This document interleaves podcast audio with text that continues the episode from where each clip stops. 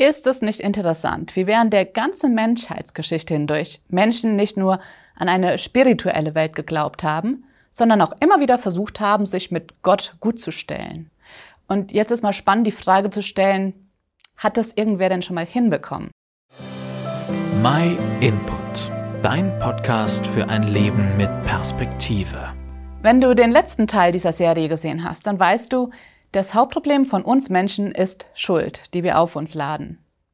Und über die Jahrtausende hinweg haben Menschen geglaubt, dass dieses Problem gelöst werden muss, dass Gott oder dass Götter gnädig gestimmt werden müssen. Zugegeben, in unserer Kultur ist dieser Gott weniger ein mythisches Wesen, sondern viel eher man selbst.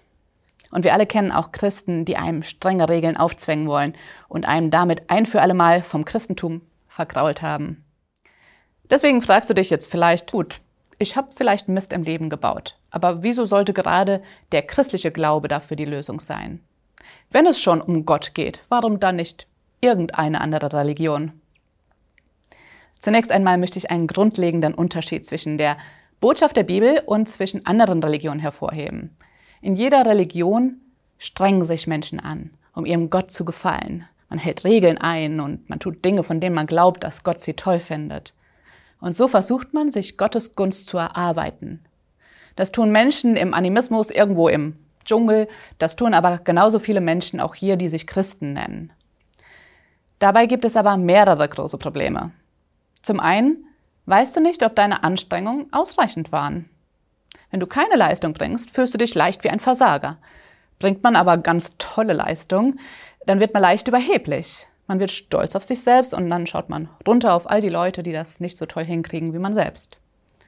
Vor kurzem haben wir unter einem unserer Videos die Frage bekommen, wieso sind so viele Christen homophob? Und genau das ist die Antwort. Viele Christen sind religiös. Man versucht, sich besser darzustellen, indem man andere abwertet. Aber mal ganz ehrlich, dieses Problem ist ein generelles Problem von Religionen. Also Religion ist unsere Anstrengung, uns vor Gott gut darzustellen. Aber eigentlich fördert sie nur den Egoismus. Denn es geht ja nur um mich und darum, wie toll ich bin oder auch nicht bin.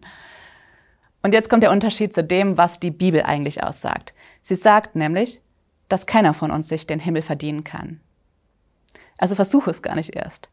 Gute Menschen kommen nicht in den Himmel. Keiner von uns ist gut genug. Das klingt ziemlich hoffnungslos. Wusstest du, dass die Bibel das sagt?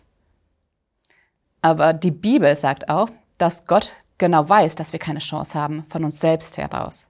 Und deswegen hat er uns einen Weg gegeben, wie wir zu ihm kommen können.